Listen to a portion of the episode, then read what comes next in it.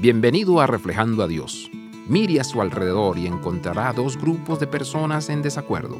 Ricos y pobres, blancos y negros, izquierdos y derechos, legales e ilegales, tradicionales y contemporáneos, judíos y gentiles. Y hay cristianos en ambos lados. Pablo habla acerca de esta división y dice, no más, nuestra creencia en el Evangelio, en Jesús, borra la división. Somos ahora y para siempre un solo cuerpo, unificado en la misión de Dios de amarlo y servirle a los demás.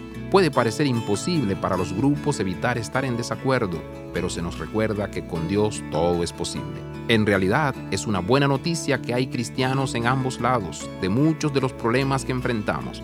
Debido a este misterio revelado a Pablo, esta unicidad, esta unidad, tenemos la esperanza de la reconciliación y la restauración. Mientras vivimos en el reino de Dios, recordemos que somos uno en Cristo, un pueblo reconciliador, un pueblo de restauración y herederos junto con todos los que creen.